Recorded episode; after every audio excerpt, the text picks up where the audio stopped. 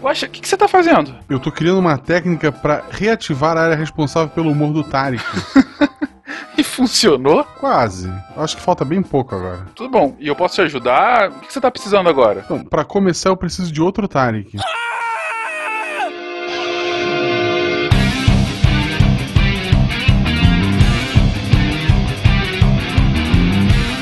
pessoas, aqui é Fernando Malto Fencas, diretamente de São Paulo, e o meu sistema hoje tá muito nervoso. E eu ia fazer essa. Aí, ó, roubou da metade já. É a vantagem de começar, Flávia. Oi, gente, aqui é a Flávia de Presidente Médici Rondônia e meu sistema nervoso colapsou no momento, não tem mais nada a falar. Olá pessoal, eu sou Yara, de Jabuticabal, São Paulo. Mas falando agora de Salvador, da casa de mamãe, e em uma discussão entre o coração e o cérebro, quem sempre sai perdendo é o fígado. Boa. Maiara e Maraísa. Saudações, queridos ouvintes. Eu sou André Bach, de Londrina, Paraná. E se o- alguns neurotransmissores do Fred Flintstone pudessem falar, o que, que eles diriam? Gaba Gabadu! Sensacional. A praçode está entre nós.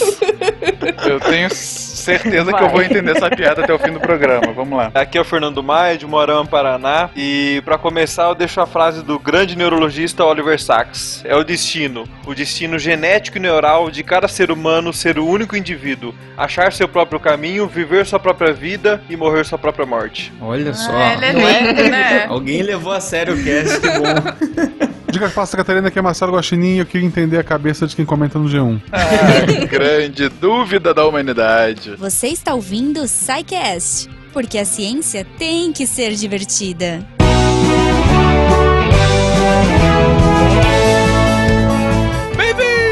Bem-vindos a mais uma sessão de Recadilhos do SciCast.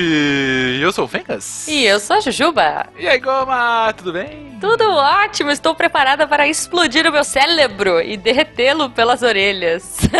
Seu cérebro!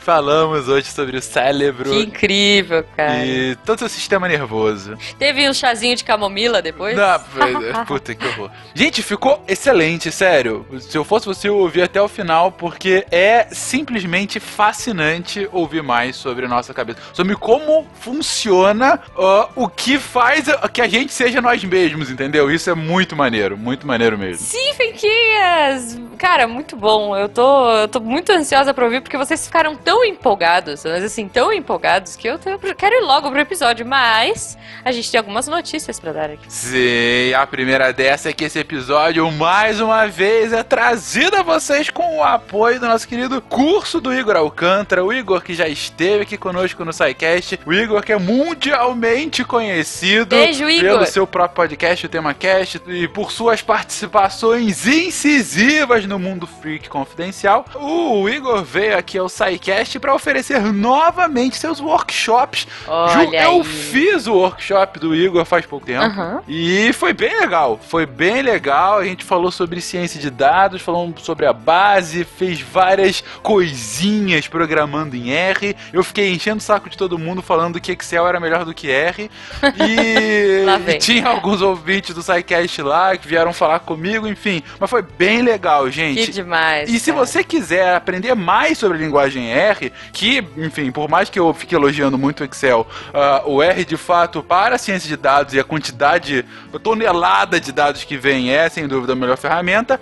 O Igor tá fazendo agora o workshop dele no dia 27, agora, gente, nesse Caramba! domingo mesmo, depois de amanhã. Então, assim, se você quiser se inscrever, corre que a inscrição é só até amanhã, só até sábado, dia 26 de 8 de 2017. Se você tá ouvindo isso em 2052, desculpa. Perdeu. É perdeu. possível que não haja mais workshop, é possível que não haja linguagem R, é possível, enfim, muitas coisas tenham acontecido. É, é possível que carros voem, sei lá. Bem Se você estiver possível. no seu carro voador agora, escutando. Exatamente.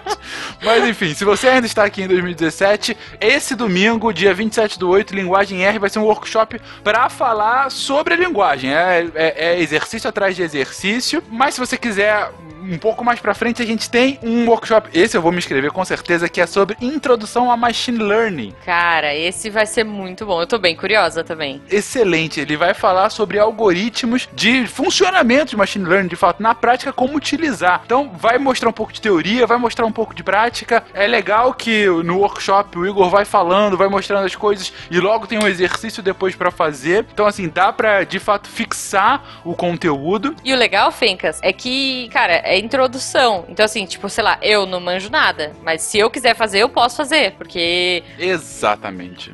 cara, é, é começo, ele vai abor- abordar várias coisas legais. Mas quem não conhece também pode ir, pode fazer sem medo, que ele vai dar todo o suporte. Exatamente, Goma. E se você não conseguiu fazer o último workshop, o que eu participei sobre Fundamentos de Ciência de Dados, ele vai ser dado mais uma vez no dia 22 do 10. Então as inscrições já estão abertas. Porque foi um sucesso, né? Pô, exatamente. A turma lá tava cheia, uma participação bastante interessante da galera, com muitas perguntas. Então, anote aí na agenda: dia 27 do 8, Linguagem R, dia 24 do 9, Introdução ao Machine Learning, e 22 do 10, Fundamento da Ciência. Lembrando, gente, que o Igor, eu falei da participação deles em podcasts e tudo mais, mas ah, a profissão do Igor hoje, ele é professor em Harvard de Ciência de Dados. Então, o cara não é qualquer coisa, ele já chega botando o crachá na mesa, falando: Eu entendo dessa bagaça.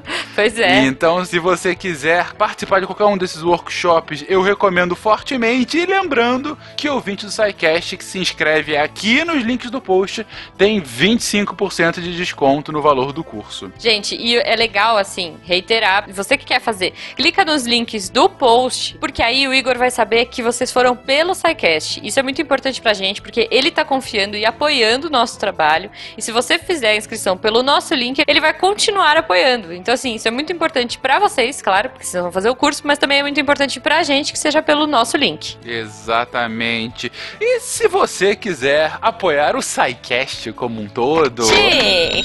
o projeto do Portal Deviante. Lembrando, temos lá o nosso patronato pelo Patreon, PagSeguro. A partir de um real, você pode fazer parte desse projeto, pode fazer com que ele continue a crescer e dando frutos. E essa família só cresce, Fencas. Essa família só cresce, Ju.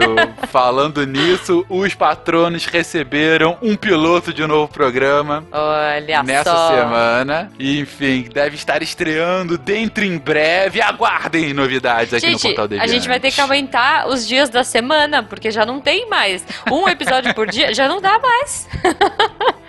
A gente fala que na verdade o Deviante é um Megazord, cada cast com uma cor. A gente já tá tendo que fazer novos Zords, Goma, porque não cabe Pois mais é, de cara, tanta coisa é. montando. A gente tá fazendo um exército de meca. Daqui a pouco a gente vai fazer tipo uma pirâmide daquelas. Sabe aquelas meninas que vão subindo, tipo cheerleader, assim? Um- Uma subindo na outra? Vai ser isso, vai ser um- uma pirâmide de cheerleaders megazords. Ok, isso ficou estranho. A minha cabeça funciona de um jeito bem bizarro. Acho que é melhor a gente ir episódio. Ah, antes, lembrando, se você quiser falar com a gente, contato arroba scicast.com.br ou deixe seu comentário aí no post. E eu espero que nesse post tenha muito comentário, porque, cara, está de explodir mentes. Exatamente. E se você quiser aprender como funciona a mente da Goma, vamos lá pro episódio, para que nós possamos entender como funciona o nosso cérebro e o sistema nervoso central. Ah, já tava esquecendo. Fica até o final do episódio que a partir desse programa a gente tá fazendo uma coisinha um pouco diferente. Uma homenagem aos próprios ouvintes. Na verdade, vamos abrir um pouquinho espaço para vocês, inspirados na excelente iniciativa lá do Rapadura Cast. Beijo, gente. Bom programa.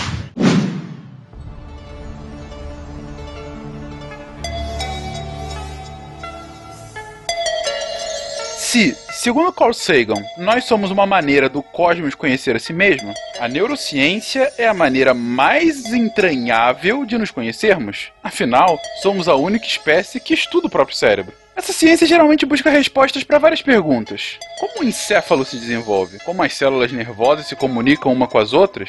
Como diferentes padrões de interconexões originam diferentes percepções e atos motores? Como a comunicação entre neurônios é modificada pela experiência? E como é alterada pelas doenças? Para responder essas e outras perguntas, são necessários vários outros episódios. Como resultado do progresso científico, em pouco tempo, vamos desenvolver ferramentas necessárias para sondar os mais profundos mistérios biológicos, as bases biológicas da consciência e do livre-arbítrio.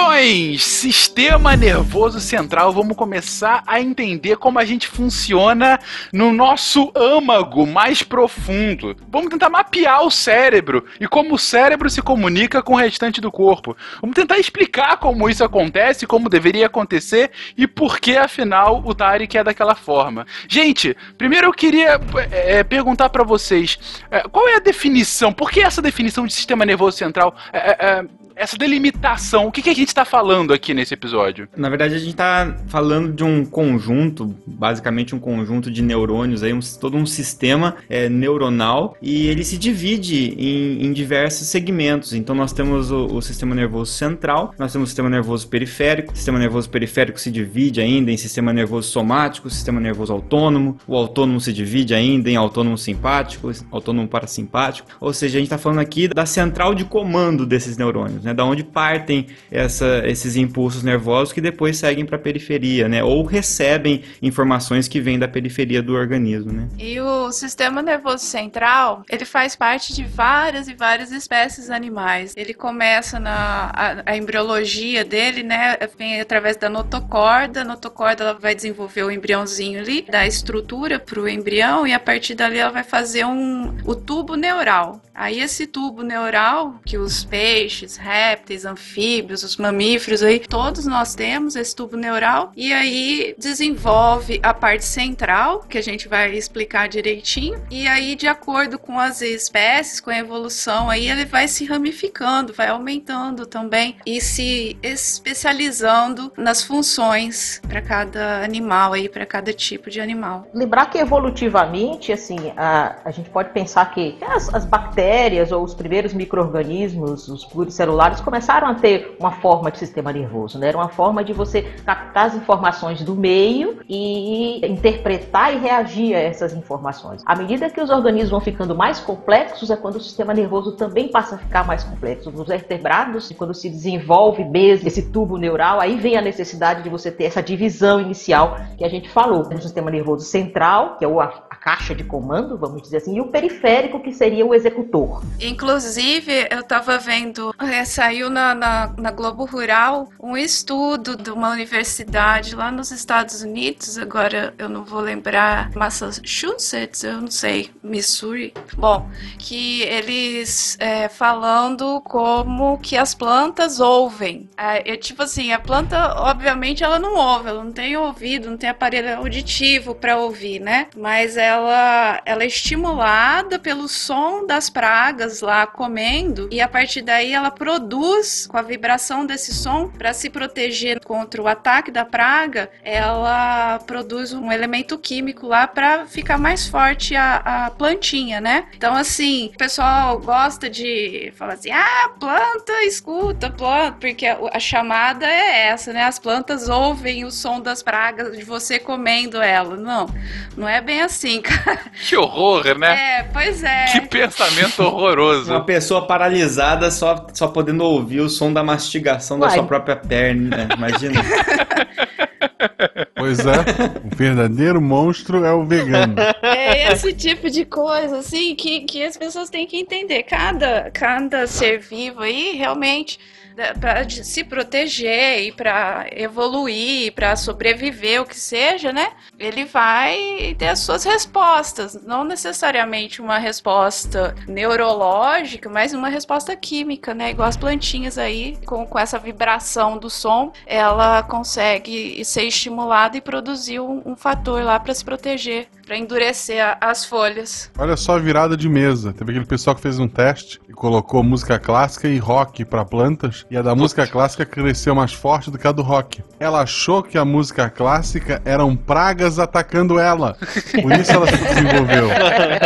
Então não é o rock que é ruim, é a música clássica. Chupa todo mundo. Ô, Guaxa, minha mãe tem. Minha mãe tinha uma venca que ela conversava com aquela venca todo dia. E se a gente chegasse e falasse muito alto perto da planta, né? Ela dizia que a venca morria, sei lá. A, a venca é uma coisa mesmo. Acho que ela vibra com tudo aquilo, pelo amor de Deus. É, é eu, eu e meu irmão, nós odiávamos aquela planta. Minha mãe cuidava mais dela do que da gente. Justo. A fabulosa máquina humana Vamos fazer uma fantástica viagem pelo nosso corpo para descobrir até onde podemos chegar. Somos um conjunto impressionante e surpreendente. Nenhuma estrutura tão complexa e harmônica foi criada até hoje. Nenhuma máquina chega perto da perfeição humana. Resumidamente, a gente está começando a falar hoje desse sistema que é. Eu gostei da expressão que você usou, Yara. Ele é o, a caixa central, Caixa. né? A caixa, a caixa de comando dos organismos. E quanto mais complexos ficam os organismos, por vezes eles ficam tão complexos que é necessário caixas auxiliares, que seria, por exemplo, o sistema nervoso periférico. Nesse cast em específico, a gente não vai comentar sobre ele. Isso exige, como foi falado no texto de abertura, falar sobre o cérebro vai exigir alguns programas, mas começando então esse estudo, começando a falar sobre o nosso sistema nervoso central. Gente, desde quando a gente sabe que o cérebro é algo tão fundamental para nossa vida? Então, Malta, assim, lá desde a época da pré-história, o Homo sapiens já tinha mais ou menos uma noção de que a cabeça era muito vital para a sobrevivência. Tanto que depois fizeram algumas escavações, principalmente na época do período neolítico, né? Escavações de período do neolítico viram que o cérebro e a cabeça era uma área que era visada na hora do trauma, na hora do combate. Porque sabia que lá dentro existia alguma coisa que fazia uma das funções básicas da vida. Só hoje, muito tempo depois, a gente sabe, mas desde aquela época a gente já tinha mais ou menos uma intuição de que isso era importante. Depois, lá na época dos egípcios, o maior escrito de medicina até o momento foi esse- esses papiros egípcios, onde já tinha a palavra encéfalo, que surgiu basicamente é, nessa época esse conceito do encéfalo, vários registros. E inclusive já mostrava como eram feitos os diagnósticos, quais eram os sintomas que envolviam o encéfalo, quais os prognósticos dos pacientes, porque eles já tratavam fraturas, já tratavam hipertensão intracraniana, fazendo craniotomia de maneira mais intuitiva, mas já tratavam, já sabiam que lá dentro tinha uma estrutura muito importante. Até, até nos processos de mumificação, né? Tinha toda a questão de eles já sabiam como extrair o cérebro, acessar o cérebro pelo nariz, né? Então eles tinham toda uma, uma técnica já. E assim, na verdade eles não tinham noção de que, por exemplo, a cranotomia descompressiva, né, quando aumenta muito a pressão dentro do crânio, você precisa ter um buraco para descomprimir, já que é uma caixa fechada, eles não sabiam fisiopatologicamente como é que funcionava, já que eles acreditavam que você abrindo um pedacinho do crânio, você expulsava os demônios que estavam lá dentro. Mas na verdade, se melhorava a pressão, a pessoa melhorava do sintoma. Isso é fantástico, né, cara? Se você para pra pensar nas explicações, não vou colocar racionais, não, não deixam de ser racionais, mas na lógica utilizada para explicar o fenômeno físico-biológico, né? Você não tem o conhecimento à época sobre pressão intracraniana. Você não sabe o que é pressão ainda, não sabe como funciona uma mecânica básica aí de gases, no caso, né? De gases e de fluidos. Você não sabe o que é isso, não sabe como isso funciona. Mas ainda assim você sabe pelo experimento que abrindo um pedaço do seu crânio, ele volta a funcionar direito, vamos colocar assim. Qual a explicação? Eu tô tirando os demônios. É, eu acho fantástico isso. É, eu acho maravilhoso isso, assim. Eu vejo, assim, com os produtores rurais e tudo, então eles têm esse conhecimento empírico de, ah, porque eu vou fazer, não sei o que. Tem várias coisas que realmente não dão certo, mas tem umas que você vai, pô, o cara faz isso, mas você vai pegar o seu livro e ver como que funciona a patologia da doença, por exemplo, e fala, ah, faz isso e dá certo por causa disso, disso, disso. E você consegue montar o raciocínio inteiro. E aí, quando você vai e explica pra ele o que, que ele tá fazendo, pô, o cara fica assim,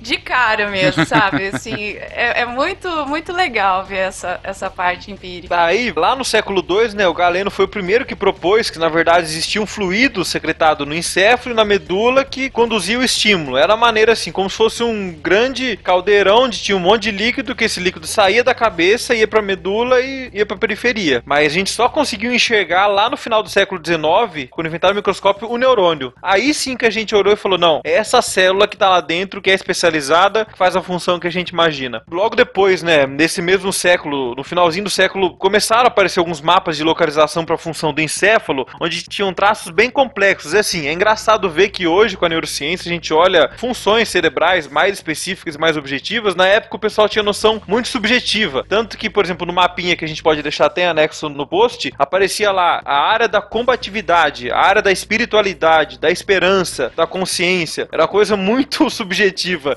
e que acreditava o seguinte: se a pessoa tinha algum calombo ou depressão específica naquela área, você olhava para aquela cabeça, olhava onde tinha os calombos e as áreas e conseguia determinar o caráter do indivíduo. O cara bate a cabeça, faz um galo, fudeu. Não, tinha área de submissão, desejo sexual, tinha de tudo, idealismo, sei lá, ideologia, alguma coisa assim, um monte de coisa que eles É inventaram. o que eu tô vendo aqui. Que a minha parte do amor pela vida tá meio dolorida hoje, dos dois lados.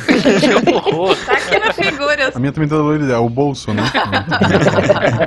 Vocês têm noção de como eles chegaram nesse mapa também? Não, Maltos, como eles chegaram, mas é assim. É engraçado que, como a Yara falou, tem até a área da submissão. Na verdade, eu acho que tentava justificar alguns quadros sociais da época com esse mapa. Tentava falar, ó, tá aqui, ó, tá aqui. Nós temos uma área de submissão, então vocês têm que se submeter a um, a um rei ou a alguém, alguma autoridade estabelecida. Gente, mas tem um negócio aqui, ó. Propensão pra destruir. Essa partinha que fica em cima da orelha. Que é do lado do amor pela vida. E embaixo de descrição, olha É só. a parte que o óculos aperta. Olha o cuidado que você tem pra operar esse cara, hein? Às vezes você quer aumentar o amor pela vida, você acaba aumentando a propensão pra destruir. Se fosse assim, era fácil, né? Operar, né? Alguém com, por exemplo, fome. Operava a área da fome e resolvia, né? Quem dera fosse fácil assim, né? O mais útil seria essa parte da ideologia. Tem alguns que a gente precisa. Mediante notícias atuais, né? De nazismo, era bom dar ajustada mesmo, hein? Sim. Acho que essa galera tá desregulada essa área aí. Maia, você comentou agora há pouco que a gente só conseguiu enxergar de fato os neurônios lá pro século XIX, faz sentido que foi quando você tem um aperfeiçoamento tal dos microscópios que você consegue chegar nesse tamanho. Mas a gente já sabia antes disso, por exemplo, que o corpo tinha alguma condução de eletricidade, não? Isso, então, lá no final do século XVIII, a gente já sabia que a célula e os músculos produziam eletricidade. E assim, depois disso, eles começaram a perceber e começaram a medir essa velocidade de condução da atividade elétrica ao longo do axônio, que foi lá o primórdio dos eletroencefalogramas, que são exames mais funcionais do sistema nervoso central. Já nessa época a gente sabia, mas demorou um pouquinho pra gente chegar no, no que é hoje. A questão de divergências, às vezes, entre a data da descoberta de um microscópio e a possibilidade de observar um neurônio em microscópio, como ele é de verdade, se dá também por técnicas de coloração né, de lâmina. A- a- se você fizer uma técnica chamada hematoxilina eosina, que é muito comum para se detectar células, é, parte mais básica ou mais ácida, aí você vê azul e rosa, você enxerga o corpo celular do neurônio, mas você não consegue enxergar os axônios e projeções dendríticas, né? Já a técnica de Golgi é uma impregnação em que você consegue observar o neurônio completo, né? E entender que eles se projetam e se comunicam com outros neurônios, e eles não estão grudados um no outro. Existem neurônios que estão, mas a maioria está separado e tem que ter alguma coisa que possa ligar um no outro, né? A facilitar a comunicação de um com o outro, que aí vão ser as substâncias químicas que eles liberam, né? Mas, gente, tem um ponto aqui que esse é o que me deixa mais curioso, que é o seguinte: até agora a gente tá falando de um desenvolvimento de como a gente, físico-biologicamente, enxergava o cérebro. Mas desde que o mundo é mundo, tem uma associação entre o que tá acontecendo conosco e o que a gente tá pensando, o que a gente tá sentindo, enfim. é, qual é a relação entre nossos pensamentos, nossas emoções? Como que isso evoluiu ao longo da história? Eu digo, como que a gente saiu da concepção de pensar de fato, meu sentimento sai do coração pra, na verdade, eu não te amo, é só uma série de reações químicas e, e se eu tiver algum tipo de disfunção química dentro do meu corpo, eu posso virar um psicopata. Eu acho que no início, isso, é- isso é fato histórico, né? Na Grécia se acreditava que o, o coração era a sede do sentimento, né? Exp- e experiência humana. E até o termo lá que a gente fala, né? De cor, quando a gente vai decorar alguma coisa, né? Falar do coração, né? Parte disso, na minha opinião, se dá, e talvez tenha alguma coisa comprovando em relação a isso, que muitas respostas é, periféricas estão relacionadas com respostas centrais, né? Então, se você vê alguém pelo qual você é apaixonado e você encontra aquela pessoa, o coração bate mais rápido, né? Então você tem taquicardia é, mediante medo, mediante ansiedade, mediante. é, então a questão emocional está muito ligada com respostas do sistema nervoso autônomo que é periférico, né? E que implica na modificação da resposta de órgãos efetores como o coração, vasos sanguíneos, aumento de pressão arterial, etc. É, seu ponto é, quando a gente sente alguma emo- emoção mais forte, eu não começo a sentir, nossa, meu cérebro tá fazendo muitas sinapses aqui, né? Isso. Sinto algo mais no, no externo mesmo, o coração, é, falta ar, enfim, entendi. Mas no externo e, e atrás do externo, que é onde fica o coração. Não, no- eu digo no externo era o periférico, na verdade. Eu sei, eu tô fazendo. Eu vou usar um trocadilho. A, a gente vai ficar fazendo isso a noite inteira, Feika. Vai até o final. prestar atenção nas minhas palavras agora. Não, mas achei boa a explicação. Realmente, a gente não pode é, afirmar com 100% de certeza, mas seria uma boa explicação, sem dúvida. Mas e como é que a gente saiu daí pra chegar a essa concepção mais ah, racional, né? De ligar de fato o cérebro e o sistema nervoso a esse tipo de sentimento? Depois da Grécia Antiga, lá no século XVII, é, Descartes estabeleceu uma visão dualista. Uma visão do quê? O encéfalo tem a percepção, faz a ação motora, a memória, o apetite e as paixões. E a mente e as funções mentais superiores, como o comportamento e outros, seria representado pela alma. Uma entidade né, que ficaria, se comunicaria com o cérebro por meio da glândula pineal. E por incrível que pareça, ainda tem gente neste século que acredita nessa coisa da glândula pineal e tudo mais. Não vamos entrar nisso. É a visão dualista que ele estabeleceu para tentar dividir um pouco melhor isso. Já no mesmo século, Spinoza conseguiu desenvolver uma teoria unificada. Mas lá no final do século XVIII, as ideias se dividiram novamente. Duas teorias tentavam mostrar como o cérebro funcionava. Primeira, dos empiristas, que falavam que o cérebro era uma tábua rasa, onde você encheria ele de experiência e você, mediante isso, você tinha a resposta se a pessoa vai virar psicopata ou vai ter o futuro diferente. Tipo, como se fosse um HD novo, né? Acabei de abrir um computador, eh, beleza. Isso, como se fosse um HD novo. Só que tem de experiência vai resolver. E já os idealistas, como o Kant, ele falava que a percepção humana do mundo é determinada por características inerentes da mente ou do encéfalo. Ou seja, pessoas é, diferentes, passando por várias experiências iguais, vão ter percepções diferentes e se tornarão pessoas diferentes. Visões opostas, basicamente, né? E nesse caso, dessa forma simplificada, praticamente excludentes, né? O que vocês estão querendo dizer é que os empiristas, por um lado, diziam que independente do tipo de experiência que você tem, por ser uma tábua rasa, se duas pessoas passam pela mesma coisa, elas vão preencher o seu cérebro, aspas aí, ah, da mesma forma. Enquanto que os idealistas vão colocar que cada um vai interpretar o mundo de sua maneira. Ok, e, mas isso a gente ainda tá no século XVIII. É esse o pensamento até hoje? É, já no século XIX, né, Charles Darwin começou uma compreensão moderna do encéfalo, onde ele falava que era a origem de todo o comportamento. Aí começou é, os primórdios da psicologia experimental, onde ele estudava o comportamento humano e dos animais em condições controladas. Aí começou os primeiros experimentos para a gente estabelecer hoje o que define o comportamento humano. Antes era tudo mais na área filosófica, nem tanto experimental. Já no século XX, né, o Freud estabeleceu a psicanálise e nesse mesmo século, Alexandre Luria também já estabeleceu a neuropsicologia, onde ele pegava áreas do cérebro como unidades funcionais e davam a ideia de que elas mutáveis, ou seja, começou aí o conceito da neuroplasticidade, que o sistema nervoso central consegue se adaptar mediante eh, fatores externos diferentes. Então, a gente tá chegando aqui num ponto em que de fato entrou a ciência, né? A partir de Darwin, ou Luria, enfim, tá passando de uma discussão mais filosófica sobre como deveria funcionar nosso cérebro para uma observação, né, a partir de evidências sobre como funciona o cérebro de animais, como no caso do Darwin, ou no Luria no estudo de fato de o funcionamento do cérebro humano, né? Ah, Freud já é um pouco mais controverso de falar de ciência,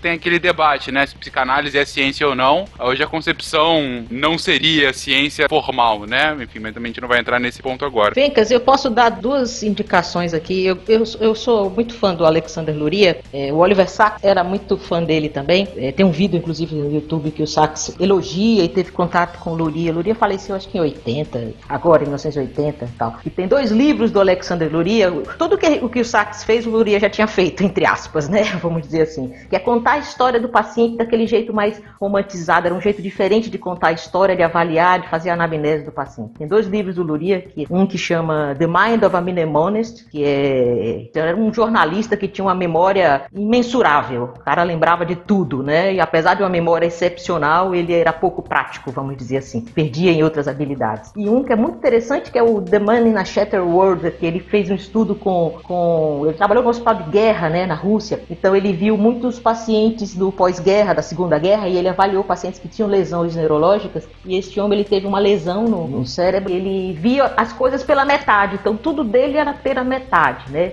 Tem uma cena engraçada que ele queria comer um pedaço de bolo e ele via só metade do pedaço de bolo, então ele comia só meio pedaço de bolo, porque a outra metade ele não enxergava. Caramba! Ai, né? gente. é interessante isso, porque assim, além de não enxergar, ele, a gente chama de negligência, ele negligenciava, assim, o cérebro dele não compreendia que havia uma outra metade. Caraca! né? É, é interessantíssimo isso. E ele, e Luria, ele conseguia estabelecer áreas e ele percebeu que não é aquela área que é responsável por aquilo, é o funcionamento, né? O cérebro como uma unidade funcional. Era com comida ou era com tudo que ele fazia isso, que ele via metade? Com tudo, com tudo, com Tudo? tudo, com tudo. Ele pode realmente chegar pra mulher dele e falar que ela é metade dele, assim, coisa romântica. Você é a minha metade. A metade da laranja. Fábio Júnior sofre disso. A fabulosa máquina humana. Somos um conjunto impressionante e surpreendente. Bom, e desde essas de- dessas experimentações, a gente teve evoluções tecnológicas significativas para observar o cérebro tanto mais próximo quanto em funcionamento. A gente vê aquelas séries médicas e que aí você vê os o- pipocando aquelas imagenzinhas, né? O mapa do cérebro, aí vai acendendo as luzinhas enquanto as pessoas vão fazendo aquelas coisas. Enfim, é, e a partir disso, como que hoje a gente consegue, de fato, mapear esse sistema nervoso, nosso cérebro, enfim, como que a gente divide e, co- e como funciona, afinal, o nosso sistema nervoso central? Então aqui é legal a gente fazer uma divisão né, anatômica e depois funcional, né, talvez. Então acho que é legal a gente começar pela, da forma como a gente meio que descobriu as coisas, né? Mas agora seria interessante a gente dividir o sistema nervoso central nas suas subdivisões e depois a gente trata da unidade funcional dele, que é o neurônio e como eles conversam entre si. Ah, né? o sistema nervoso dividido em central e periférico, como nós falamos, né? O, o sistema nervoso central ele fica dentro da caixa craniana e ao longo, né, da coluna vertebral. Compreende o encéfalo e a medula né, espinhal. Esse é o que nós chamamos de sistema nervoso central. O sistema nervoso periférico são os nervos periféricos que saem da medula e os que saem do crânio são os chamados nervos cranianos, mas todo o sistema nervoso periférico. O sistema nervoso central, então, o encéfalo e a medula espinhal, tem uma subdivisão ainda, que é o encéfalo, que ele é dividido basicamente em cerebelo, que é uma porção na porção posterior, na parte de trás do cérebro. Em cerebelo, em grego, significa um cérebro pequeno. O cérebro em si, né? E o tronco cerebral, que é responsável pelas funções vitais, principais, vamos dizer assim, do, do, do ser humano. Vitais, assim, respiração, batimentos cardíacos, consciência e etc e tal. Acho que basicamente é essa a, a divisão geral do cérebro. Então, encéfalo, cérebro, cerebelo e tronco cerebral e a medula espinhal. Esse é o sistema nervoso central. E essa divisão ela é interessante porque às vezes a gente mistura muito essas palavras no dia a dia, né? A gente usa muito cérebro quando a gente às vezes quer falar encéfalo, né? Porque quando a gente quer envolver além do cérebro, o cerebelo e o tronco encefálico, o termo correto é encéfalo, né? Até por isso alguns nomes, algumas doenças foram mudando de nome com o passar do tempo, né? É, E às vezes até hoje tem mudanças. Tem acidente vascular cerebral, daí mudanças para acidente vascular encefálico, evento vascular, por aí vai, né? Então, é, depende do, daquilo que a gente está nomeando, querendo dizer realmente, né? E o próprio cérebro depois sofre suas divisões, o tronco encefálico também. E aí, como a Yara citou, cada uma dessas áreas acaba tendo o maior papel, né, é, em alguma questão, né? O tronco encefálico com as questões vitais, questões reflexas, muitas vezes do sentido de o reflexo do vômito, por exemplo. E você tem no, no, no cerebelo uma questão muito ligada com a correção do movimento, né? Então a questão do equilíbrio, bastante importante. Agora, a maioria das outras funções que a gente acaba analisando e a gente acaba se referindo nos transtornos psiquiátricos e tudo mais estão bastante ligadas ao cérebro mesmo, né? Na dúvida, faz igual o zumbi, chama tudo de miolo. Acho que miolo seria encéfalo pro zumbi. Eu acho que ele não tá pensando muito no que tá fazendo. Aí dando só nomes assim, é, como é, vocês falaram, o tronco encefálico é dividido em três partes, né? O mesencéfalo, que é a parte mais proximal, mais superior, a ponte, que é a parte do meio, e o bulbo, que é o que liga o tronco cerebral à medula espinhal, né? Então, de cima para baixo, mesencéfalo, ponte e bulbo. Só terminando essa parte anatômica, o cérebro ele fica dentro do crânio, né? O encéfalo, melhor dizendo, dentro do crânio, ele é protegido, né? Por, pelas meninges, que são membranas, né? E que funcionam não só como proteção, mas como também irrigação. Os vasos sanguíneos passam por ali. São três as meninges, né? A dura mater, a primeira junto ao osso, mais firme, mais parece um papelão. A aracnoide, né? Que é a do meio, e a pia mater, que ela é bem fininha e fica grudada praticamente sobre o, o, o córtex, sobre o cérebro, sobre o encéfalo em si. Quando a gente fala meningite, é infecção, inflamação, infecção das meninges, né? Basicamente isso. Os nominhos lá, o telencéfalo, mesencéfalo, a ponte, o bulbo, cada uma dessas terminologias e tem muito mais Fala assim, ah, mas pra que tudo isso, né? Não tá só o miolo lá? Se bater o miolo já não dá pau, né? É porque assim, como o André tava falando, cada uma é especializada e assim, tem uma função diferente. Então se você, no meu caso, assim, se eu pego um animal com problema de, de equilíbrio, problema motor, aí eu vou lá pro cerebelo. Aí se não, se ele tá com, com outro problema qualquer, com sintoma neurológico, cada, cada pedacinho desse aí é eu consigo ver um sinal clínico diferente e, e, e, consigo mediar a situação de uma forma melhor, né? Então, assim, tanto na veterinária quanto na medicina humana, a gente se, se baseia muito, assim, no, no que o, o organismo está expressando pelo estímulo daquele local especificamente. Para o ouvinte se atentar, tudo que a gente está falando, nós falamos de maneira um pouco mais um apanhado, mas assim, se você olhar evolutivamente, você consegue ver uma uma, uma razão nisso. Por exemplo, perto da medula. Onde que, que tá perto da medula? O bulbo, que é aquilo que a gente precisa para poder respirar e o coração bater. Pouco mais em cima, a gente precisa do, do que depois do coração tá batendo? Manter o equilíbrio, manter o movimento. Depois disso, começar as funções superiores, até chegar lá no córtex pré-frontal. É, isso se reflete muito nos, nos próprios sistemas motores, né? Se você tem na própria medula, ela consegue gerar um tipo de movimento que é o movimento reflexo, né? Que é quando você bate lá o,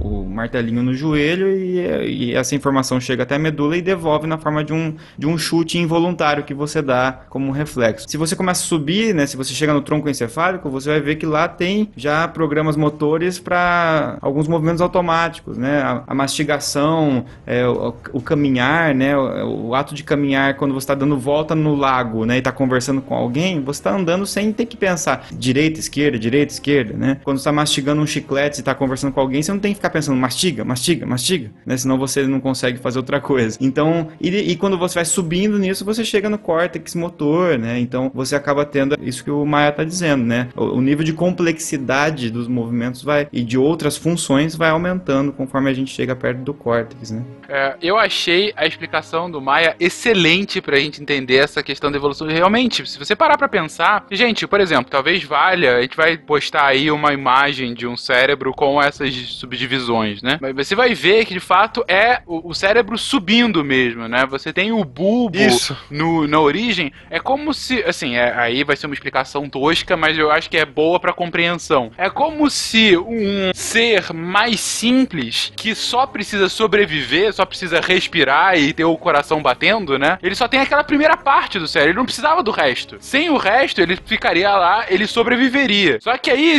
aí ele ficaria plantado no chão. Você sobe um pouquinho mais, não tem mais o bulbo, você tem a ponte, né? A ponte ela é responsável pelo equilíbrio e, e, e pelos movimentos. Então, assim, e, e, quanto mais complexo são as suas ações, as suas funções, na verdade, dentro do corpo, mais desenvolvido é o cérebro, mais complexo fica o cérebro, né? Cara, isso é, é muito bonito se você parar pra pensar, né? Menos feliz, né? É verdade também.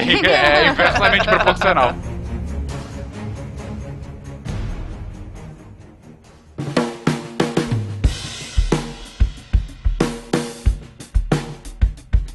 Você consegue estudar assim a, a, evolução? Fica muito clara quando a gente estuda uh, o, sistema nervoso central. Você vê a evolução dos Você vê um peixe, por exemplo, Fencas. O peixe ele tem medula espinhal e talvez e acho que um pouquinho do bulbo lá, talvez um pouquinho de ponto. O peixe não tem membros, né? Ele não tem movimentos maiores, tá? Ele tem um sistema visual interessante que é menor que o nosso, logicamente, mas ele não precisa de diencéfalo e telencéfalo. Ele não precisa de um comando motor para membros, por exemplo, porque ele não tem membros para isso isso. À medida que você vai evoluindo na escala, que os vertebrados vão ficando mais evoluídos, aves, mamíferos, então você vai crescendo. Então, por exemplo, os mamíferos eles já, já usam muito mais o, o olfato e o olfato fica ali no diencéfalo, é, já quase na base ali do telencéfalo ali, e já é bem mais desenvolvido nos animais. Um peixe não tem isso, né? Ele, ele sente os odores de uma outra forma, né? De uma outro, de, por um outro caminho. E você vai vendo como, como os meninos falaram mesmo, assim, à medida que a complexidade vai aumentando, o cérebro vai crescendo, né? O encéfalo vai se adaptando, entre aspas, né? Se adaptando não, vai, vai vão surgindo outras áreas, né? Que vão suprindo essas necessidades que vão aparecendo. É, nós comentamos isso daí não porque seria assim um menosprezo às outras áreas, não. É assim, até é inversamente proporcional. É, por exemplo, se você pegar uma lesão lá no bulbo, por exemplo, um acidente, a pessoa tem um trauma, uma lesão no bulbo, é incompatível com a vida. A pessoa vai morrer porque lá controla a respiração e batimento. É o tal do boxe, que o pessoal vai lutar e toma aquele soco no queixo, chacoalha o cérebro inteiro aí, né, dá aquela pancadona lá na, na parte de trás por física aí, joga, né, o cérebro para trás e volta e acaba dando parada respiratória e pode matar a pessoa só por causa daquele soco. Isso que o Maia falou é tão verdade que não é desimportante, pelo contrário, a importância é até maior, que se você começa a usar uma droga depressora do sistema nervoso central, por exemplo, morfina, está usando uma droga para diminuir a atividade do sistema nervoso central para diminuir a sua dor. Se você começa a aumentar essa dose, você vai tendo sintomas como sonolência, sedação, tudo mais, mas você ainda está respirando, né? O que vai ser inibido depois vai ser a respiração. Então isso mostra o quanto que é, existe uma certa uma, uma ordem de, de resistência aí, né? A respiração vai ser inibida lá por último, porque se, se, se começar inibindo a respiração antes de inibir a dor, a gente tá lascado, né? A gente vai morrer antes de parar de sentir dor. É, isso é tão real e é verdade, não é uma questão de uma ser superior, melhor, não, não é nem isso, não. São, são as funções básicas, né? Respiração, batimentos cardíacos, que ficam nas áreas mais primitivas, entre aspas, né? Tanto que paciente, por exemplo, que tem uma parada cardíaca, né? Sem receber sangue e oxigênio, em teoria, o córtex cerebral, ele, ele, ele morre, as células morrem, né? E isso vai, à medida que você vai descendo, né? Sendo mais profundo no encéfalo, as células ficam realmente mais resistentes. Então, às vezes você vê pacientes saem de uma parada cardíaca, não tem mais consciência, não conhecem, mal abrem o olho, mas eles continuam respirando, o coração continua batendo. Porque realmente essas células, essas do bulbo, elas são mais resistentes mesmo, porque são as vitais, né? São as principais, são as que faz a gente viver no final das contas. Inclusive, é pro abate, né, de, de bovinos, o abate de animais aí de, de para consumo, é o que é feito a insensibilização, né? Você vai bem na testa, né, do animal, aquela pistola de ar, teoricamente não era para furar, para acertar o cérebro, mas era para na base da pressão atordoar o animal inteiro, entendeu? Só a pressãozinha, a, a pressãozinha, porque não é na minha testa, né? Mas assim, aquela aquela pressão ali é, já vai ser o suficiente para atordoar e insensibilizar o animal, né? Então assim, é, é tudo muito delicado, muito sensível, né? E, e cheio das, das funções específicas as essas áreas do. É, é, engraçado como ao mesmo tempo é delicado e sensível e ao mesmo tempo é uma resiliência enorme, né? Porque é, é. é você vai lá você vai manifestar, por exemplo, Parkinson quando 70% das células de neurônios dopaminérgicos que controlam, ajudam a controlar o movimento morreram, né? Quer dizer, se, se morrer metade, você não está ainda apresentando sintoma motor. Se morrer 70%, você começa a apresentar algum sintoma, né? Então é uma, é uma resiliência absurda, né? Você conseguir continuar mantendo as funções motoras parecidas com o que eram antes, um terço, né?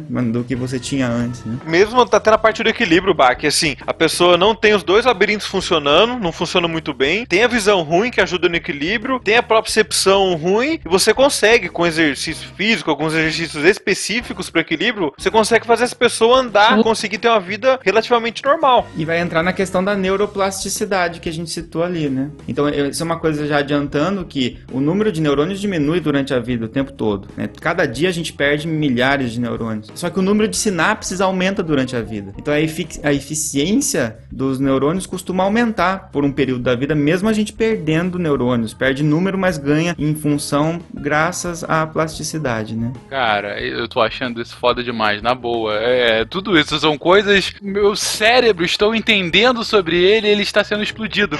Não, é, é, muito foda você de fato entender isso, porque, primeiro, Primeiro, essa questão da gente, do, do nosso cérebro funcionar em camadas, sendo as mais internas, as mais primitivas e aquelas que nos deixam sobreviver. E aí você vai expandindo para funções cada vez mais especializadas e que e, é, é, e não presentes, por exemplo, em outros organismos, em outros animais que por N motivos não tiveram a mesma mesmo ramo evolutivo que o nosso, né? Até você chegar na- nas áreas que controlam a manifestação da, de você protestar a favor do nazismo, que são completamente dispensáveis no seu cérebro, olha só. Não, mas não entrando nessa polêmica que não é polêmica, de fato eu concordo contigo, mas não entrando nesse mérito, por exemplo, até chegar num tal mote entre os humanos que você tem uma área do cérebro que permite que você converse sobre áreas do cérebro, né? Enfim. eh, Sim, sim, É. com certeza. Isso, é, é aquele negócio do começo, né? É a única espécie que estuda o próprio cérebro. Exatamente. Isso eu tô achando fascinante, assim como é igualmente fascinante o que vocês comentaram da resiliência, né? Porque assim, ok, aí você tem algum trauma na cabeça e por conta disso parte do seu cérebro é afetado, né? O seu encéfalo é afetado de alguma forma, enfim, N posição. Apesar de tudo isso, apesar de potenciais perdas em funções cognitivas, em funções motoras, a chance de você perder a função de continuar respirando, né? Do coração batendo, é muito menor, porque ele tá mais protegido. Então, de fato, isso explica, imagino eu, por exemplo, uma situação de coma. Eu não digo coma por, por aparelhos, né? Mas um coma em que a pessoa tá simplesmente dormindo lá. Ela não tem mais função ah, cognitiva,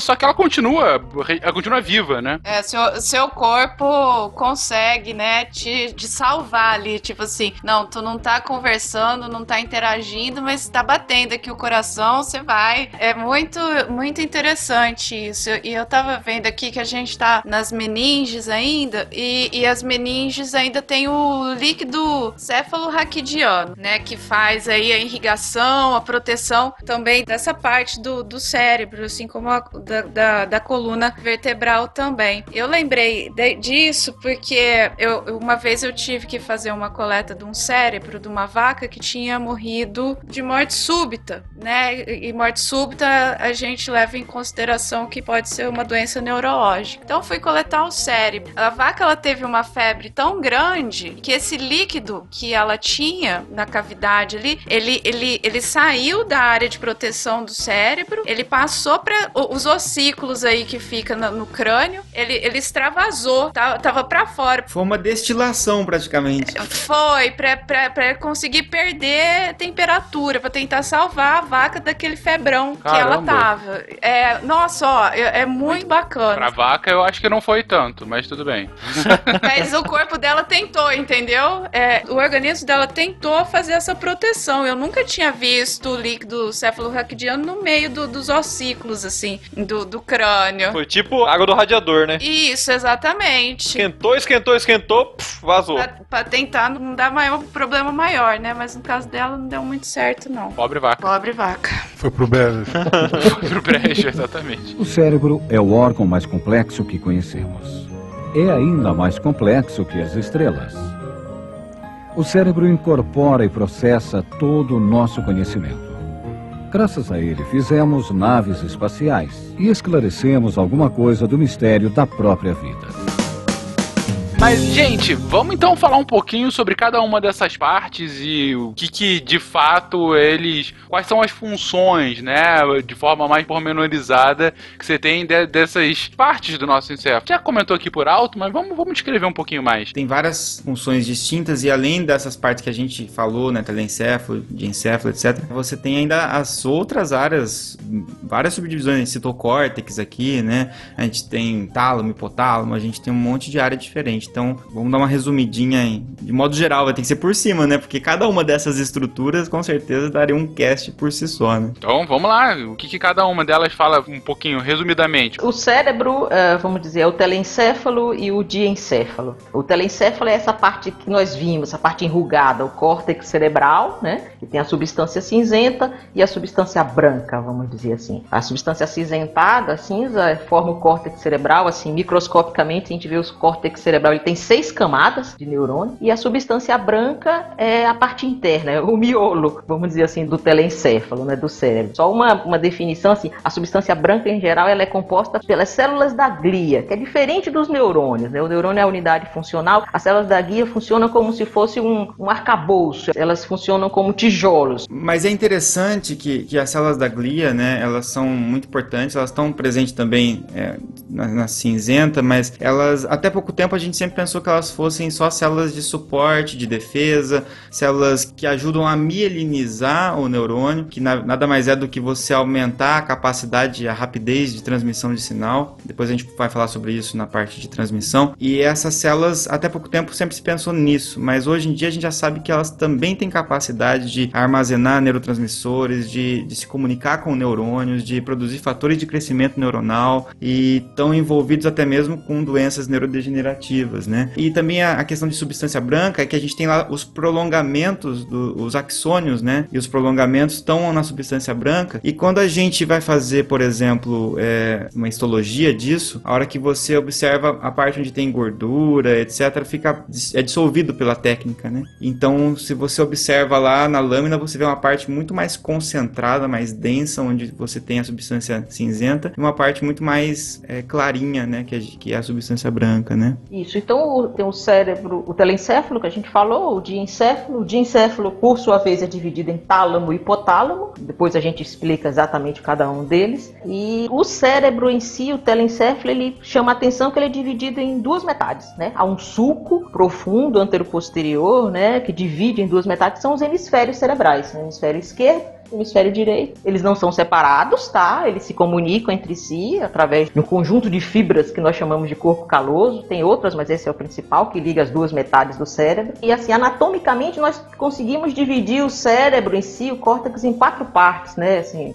lobos que nós chamamos, né? O lobo frontal, o lobo temporal, o lobo parietal e o lobo occipital. Cada um com uma função, com funções aí mais ou menos determinadas, né? Acho que a gente fala depois, provavelmente. Há alguma uma vantagem da gente ter o cérebro dividido em dois hemisférios? Eu vou responder, mas é, eu, assim, não é uma teoria sobre isso, é uma quase uma opinião pessoal. Talvez assim, porque como as, as, as, o córtex cerebral do, ele, ele se desenvolveu e ele, ele cresceu tanto, né, assim, que talvez a, a, a divisão dessas funções tenha sido melhor em, em, duas metades, vamos dizer assim, né? Talvez por isso, eu não sei dizer. Daí também a necessidade de comunicação entre os dois lados. Uma, da, uma das primeiras armas de guerra que foi criado pelo homem foi o machado. Eles atacavam de cima para baixo. Olha Quem só. tinha o cérebro dividido no meio tinha mais chance de sobreviver. Eu inventei agora, mas falei com convicção. Ficou bom, né? Mas é, de certo modo, acho que faz um sentido assim. Não, não faz, cara. Não, não faz. Vamos supor assim, você leva uma pancada de um lado da cabeça. Você pode ter paralisia de um lado do corpo, né? Tem um, um AVC, uma coisa assim. É, mas pelo menos você não tem paralisia de toda uma, uma função, né? Então meio que você divide os dois lados para você ter sobre, sobrar, né? Com o que se virar, digamos assim. Talvez tenha alguma relação. Ou pra gente a vida inteira procurando a outra metade da laranja, né? Olha. É, a outra metade, né? Não, mas é, essa explicação é interessante. As explicações que vocês deram agora, tanto a questão de, dada a especialização, seria interessante você dividir para ficar mais especializado, quanto isso dá de aumentar ainda mais a resiliência que o Bach falou agora, né? Que de fato, vão-se um cérebro, fica-se a vida, né? Seria basicamente sabe, a sabe quando você lógica. vai fazer um experimento, você vai fazer um experimento científico, por exemplo, e você tem grupo controle e grupo tratado. E só que se esse seu experimento você vai fazer em vários dias. Você não pode chegar um dia e fazer só o grupo controle e no outro dia fazer só o grupo tratado, porque se naquele dia que você foi fazer o grupo controle aconteceu mudança na temperatura brusca, qualquer coisa assim, se você for ter um erro é melhor que ele seja sistemático, né? Então talvez tenha alguma relação com isso, né? É, a redundância, né? Bom, mas se a gente for de fato a melhor redundância, então teria que ter o cérebro dividido em 30 partes, né? Mas tudo bem. ok, Yara, você comentou sobre o lobo frontal, temporal, parietal, occipital. É uma divisão física de fato nessas partes? Ou é acaba que a gente dividiu pra ficar mais fácil de entender o que cada partezinha teria mais de função? É, não sei se a minha pergunta ficou Se é uma divisão didática ou é anatômica mesmo? Isso, é exatamente. Obrigado por resumir. Isso. Em parte ela é física, né? Eles não são completamente separados, obviamente, né? Existe, mas existe marcos anatômicos que você consegue dividir. Então, o lobo uh, frontal, ele vai mais ou menos. Existe um, um, um, sulco, né? Uma fissura que a gente chama de sulco central, fissura central, fissura de Silvius, enfim, fica que corta mais ou menos o cérebro ao meio, assim, meio perpendicular a essa fissura que divide os dois hemisférios, né? Então, dessa fissura para frente a gente chama de lobo, lobo frontal. O lobo temporal, ele fica é, mais ou menos ali em cima da orelha, vamos dizer assim, né? Mais ou menos ali nessa região. É a parte que é a parte da agressividade que a gente estava falando agora, né? Isso, justamente. é a própria. Um lobo parietal, um lobo mais de, de, de, de interconexões, de associação, associativo, um lobo bem sensitivo, e o lobo hospital na parte de trás da cabeça. É, ofencas, eles estão bem relacionados assim com a estrutura do crânio. Então, assim, se você levar em consideração os ossos do crânio, né, você vai abrir uma cabeça. Aí, aí você tem as, os, os ossinhos lá, eles vão ter a, as fissuras ligando uma parte à outra. Então você consegue realmente acompanhar ali e diferenciar fisicamente essas partes, apesar de ser uma massa inteira ali com, com uma divisão é, proeminente no centro, mas você em cima dos ossos você consegue fazer essa divisão física bem fácil. E assim, além dessa divisão anatômica, há uma certa especialização, vamos dizer assim, de cada função do lobo. O lobo occipital, que é a parte de trás, ele está mais associado à visão. Em geral, o lobo temporal tem a ver com emoções, com regressividade mesmo, como nós falamos. Olha só, eles estavam certos. Viu só? Nesse, nesse ponto eles acertaram um pouco. Uhum. Mas também, por exemplo, a área de compreensão de música é ali, a compreensão da linguagem, de, de você entender o que lhe é dito, né? Linguagem de compreensão também naquela região. O lobo parietal é um lobo mais associativo, de associação, né? Então ele comunica o lobo frontal, o lobo occipital com o lobo temporal, uma área mais associativa. E o lobo frontal é o lobo motor. Então a, a área motora de movimentação, braços, pernas, os nossos membros é no lobo frontal e a linguagem motora, a linguagem expressiva, né? De expressão que a gente fala. Gente, eu tenho uma dúvida agora. Porque assim, no cérebro, o vírus da raiva a gente coleta afeta a parte do lobo frontal, porque ali tem uma uma possibilidade maior de você conseguir identificar o vírus, tá? Será porque tem um, um aumento assim da circulação por ser uma parte motora, não ser uma de. O que, que vocês acham? Que agora eu fiquei nessa Acho dúvida. Que talvez não seja só da parte motora, que assim, o lobo frontal, Flávia, também tem muito a ver com o córtex pré-frontal, né? Tem a ver com programação, desinibição, Isso, é. é a nossa área de avaliação, o nosso juízo crítico fica aqui nessa, nessa região. Então, talvez por por, não sei exatamente, não vou lembrar como o vírus age, mas talvez por ele afetar e, e, e, e talvez destruir, uhum. causar algum tipo de disfunção nessas áreas, acabe causando sintomas da raiva. Acho que é mais nesse sentido, né? E possui conexões com o sistema límbico também, né? E talvez tenha a ver com isso também. Exato, porque ele penetra pela epiderme aí, pela mucosa, aí vai para os neurônios, aí de forma centrípeta ele chega até o sistema nervoso central, que é mais provável de achar no lobo frontal, ou no cerebelo, ou no tronco encefálico, na parte da ponte. E dali ele começa, de forma centrífuga, a espalhar de novo pelo resto do, do organismo. Então deve ser bem isso aí, pelo que vocês estão falando, pela essa facilidade do sistema límbico e tudo mais. Cara, isso tá me lembrando uma discussão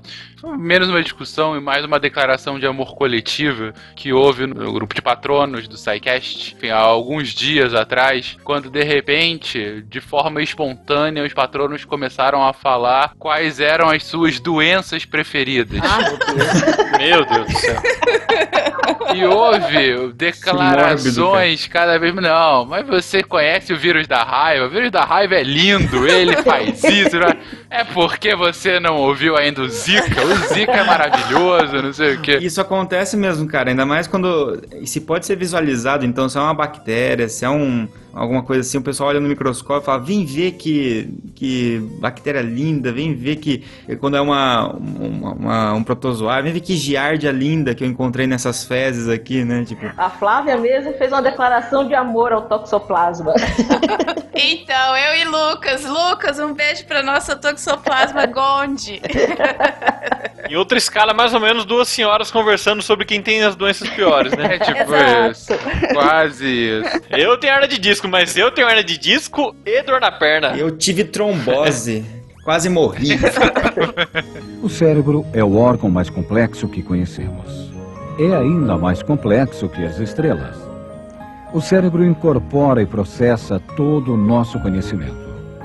Voltando aqui ao cérebro, Yara comentou que você tem, por um lado, o telencéfalo ah, e, por outro, o diencéfalo com tálamo e hipotálamo. Hipotálamo é uma, é uma palavra, enfim, que eu ouço um bocado. O que, que o hipotálamo tem de, de tão pop, É o Yara? hipotálamo. Tem muita coisa sobre ele mesmo, né? Muitos mitos também. Basicamente, o hipotálamo ele é o centro regulador de temperatura corporal, da sede, ah, os ritmos circadianos, né? Internos eles são controlados também no, no hipotálamo. E uma parte importante do sistema límbico, né? O hipotálamo forma. As emoções, né? Estão muito ligadas também a essa região do hipotálamo. Chama hipotálamo porque ele, além de ser pequenininho, ele fica abaixo do tálamo, tá? Então tem um tálamo em cima e o hipotálamo embaixo, né? E, e o hipotálamo, ele, ele se comunica muito com a hipófise, e aí você tem um eixo muito importante, um eixo endócrino, né, hormonal, que é o eixo hipotálamo-hipófise. E aí você acaba tendo a hipófise se comunicando, a hipófise anterior se comunicando com vários órgãos diferentes, né, e você tem a posterior também. Então você tem o eixo hipotálamo, hipófise adrenal, e isso gera toda uma resposta. Você tem hipotálamo, hipófise, gônadas, e aí você tem a questão sexual, você tem hipotálamo, hipófise e por aí vai. Então você tem um eixo, eixos importantes, eixos do estresse, eixo sexual, é, eixo do hormônio de crescimento, eixo da tireoide, é tudo, tudo começando ali no hipotálamo, né? Se você tem a, a coluna vertebral aí pra, pra ser o, o eixo, né, pra gente ficar de pezinho, o hipotálamo, hipófise aí é o que faz todo o controle hormonal do seu corpo e, e hormonal no sentido de todas as funções, como o rim vai atuar, o fígado, a pressão sanguínea, tá, tá, tá, tá, tá, todas elas vão começar por ali. É, é, é por isso que é importante. Tá explicado o porquê do hipotálamo ser tão pop, mas o tálamo eu nunca tinha ouvido falar. O que, que ele faz, gente? Por que, que ele é o nosso órgão oculto aqui? Ele tem algumas, informa- algumas importâncias, mas acho que talvez uma das coisas que tenha mais importância é, a- é fazer uma espécie de uma ponte é, de mensagens sensoriais para o córtex. Por exemplo, se você pega um neurônio nociceptivo, que é um neurônio chamado de neurônio que percebe a dor, a coisa que dói mais no mundo que é pisar descalço numa peça de Lego, por exemplo. né? então, você pisou descalço no seu Lego, esse neurônio de dor vai levar essa informação até a medula. Da medula, essa- ele vai se comunicar lá e vai. Então, essa informação que era uma informação periférica chegou até o sistema nervoso central na medula. E na medula ela sobe muitas vezes até o tálamo. E aí do tálamo ela vai para o córtex sensorial, onde você vai interpretar isso como dor. Então, no momento onde você pisou, no momento que você pisou, aquilo não é dor ainda. Aquilo é um neurônio sendo estimulado e conduzindo essa informação para que ela seja interpretada como dor no seu córtex. E, e, e para isso, muitas vezes você tem uma passagem pelo tálamo, né? o tálamo, uma comunicação neuronal ali no tálamo. E essa região do tálamo também, além disso, ela tem uma ligação com o sistema límbico. Tem uma função também evolutiva, já que você, por exemplo, nessa, igual o Bach falou, você pisar na pecinha do Lego, sentir a dor, você tem que ter alguma resposta pra isso, tem que aprender alguma coisa. Como você aprende? Botando uma carga emocional naquilo. Você coloca uma carga emocional e fala, ô peça de merda que não tem que estar aqui. Aí você tira aquela peça e aprende a não deixar aquela peça no meio do caminho. Qual, qual é a parte do corpo que diz vamos comer? Tu pisa na peça de leg e pensa, vou comer É, alguma o coisa. hipotálamo tá bem envolvido com a fome, inclusive. Ah, então é culpa dele. Então, vou fazendo aqui ó, o, o passo a passo do. Vamos lá. Guaxa acaba de acordar às três da manhã, foi ao banheiro. Ok. E a nossa querida Malu deixou indevidamente uma peça de Lego de um tamanho de nada. Não vamos culpar a Malu, não. Foi Guaxa mesmo que largou na noite anterior.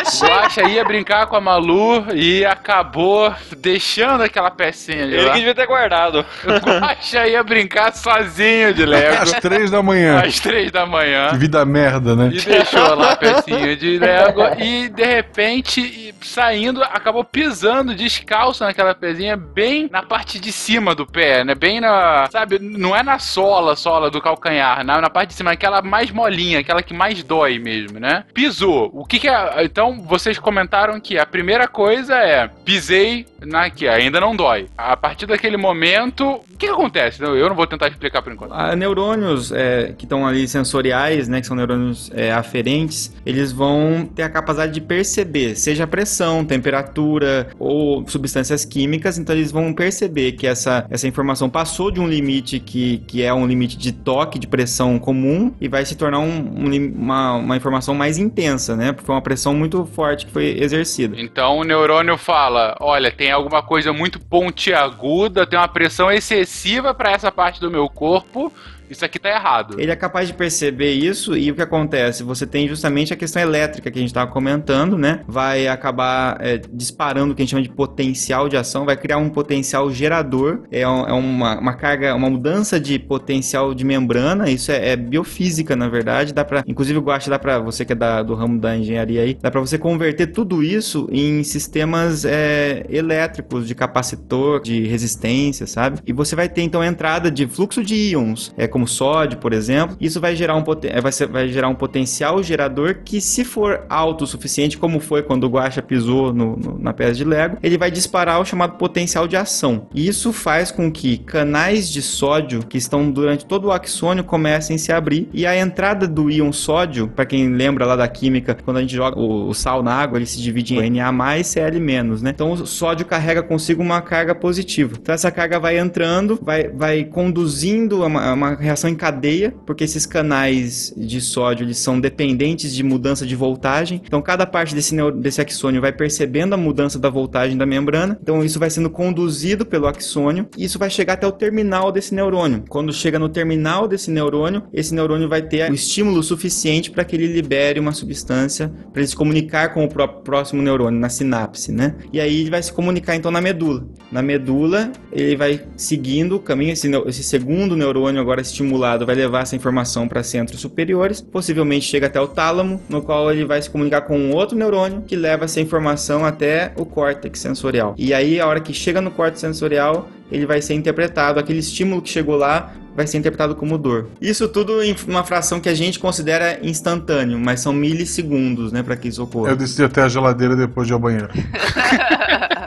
É, e, e depois dessa daí ele volta, né, com a informação, ó, tira, tira o pé porque vai machucar, tira o pé, tira o pé, até você tirar o pé porque tá machucando, né? Então tem essa ida toda que o André falou e depois o retorno dessa mesma informação com a resposta do que você deve, que o seu organismo vai fazer para aquele estímulo, né? E a memória que o Maia citou, que isso foi uma experiência aversiva, a dor, né, juntamente com essa questão emocional, uma experiência aversiva que faz com que você queira evitar novamente que isso ocorra. E aí você tem memória para isso, a, e a amígdala cerebral participando nesse, entendendo a pecinha de Lego como sendo um, um algo, um, peri- um perigo ali, e você vai evitar esse perigo na próxima vez, né? É, e quando a gente comenta emocional, o gato, o cachorro, a galinha, os bichos, eles têm essa mesma emoção. Não é essa emoção de novela, assim, vamos dizer.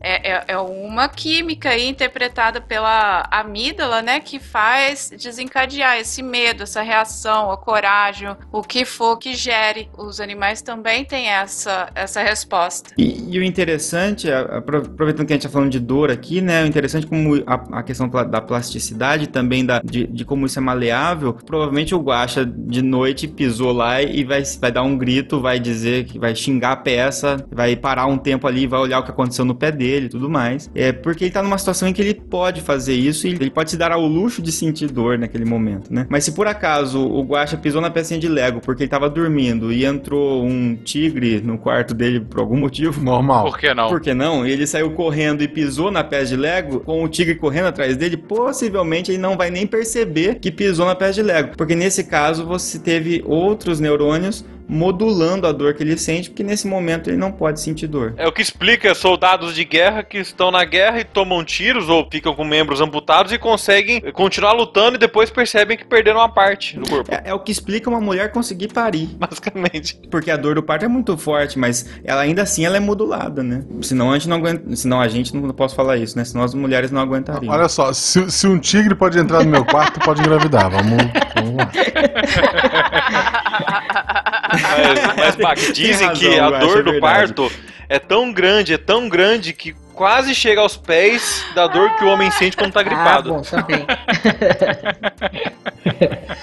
Enfim, você, mulher que está pensando em engravidar, você que está grávida e vai fazer um parto normal, um beijo pra você agora. Eu ainda achei bem interessante a explicação de, da dor, e é por isso que uma das manhas, né, que são usadas quando você tá sentindo dor em algum ponto, é você se machucar num outro ponto pra tentar equilibrar, pra modular, como você colocou agora. É, não é uma, não vou dizer que é uma manha muito inteligente, Não me parece ser muito útil, mas ok. Mas assim, de modo geral, Fencas, é que a dor, é que a gente vai entrar daí num, num processo específico que é a dor, né? Mas a gente tem neurônios diferentes que conduzem a dor. Existem fibras neuronais mais eficientes, que são fibras do tipo. que as fibras elas têm classe, né? Tipo A, tipo B, tipo C. E essa fibra neuronal tipo A delta, que é o tipo de fibra de dor, essa fibra tem uma condução de impulso muito rápida e é a, a primeira dor que a gente fala. É aquela dor que a gente sente na hora. Você pisou num negócio pontiagudo, ela é muito bem localizada, ela é imediata, você sente imediatamente essa dor. Quando você tira o pé do, do Lego, onde quer que esteja, você para de sentir essa dor específica e você começa a sentir a dor que chega depois, que é conduzida por uma fibra mais tardia, que é a fibra C. Ela não tem mielina, por isso que ela demora mais a sua condução e você acaba tendo uma dor na região, uma dor mais em queimação, né? Então, é, você até pode realmente, mediante uma para disfarçar a dor em queimação, você acaba se machucando de outro lado e você vai sentir essa dor pontual, né? Com muito mais intensidade. Mas depois você vai ter as duas regiões com dor em queimação, né? Então. E acaba que assim, é, o seu organismo, ele tem as substâncias próprias dele, que aí a gente pode fazer outro cast sobre isso, que para remediar essas dores, né? Quando você desencadeia um processo inflamatório, aí tem todo um esquema do seu organismo para controlar aquela inflamação, né? E fazer toda a, proteção do da onde tá, tá machucado, tudo mais. Aí tudo tá machucado ali num canto, né? O seu organismo tá todo se organizando pra ir ali te salvar. E tu vai e machuca do outro de propósito, dá vontade de dar um peteleco na orelha. É. Aí vai machucar uma terceira vez também.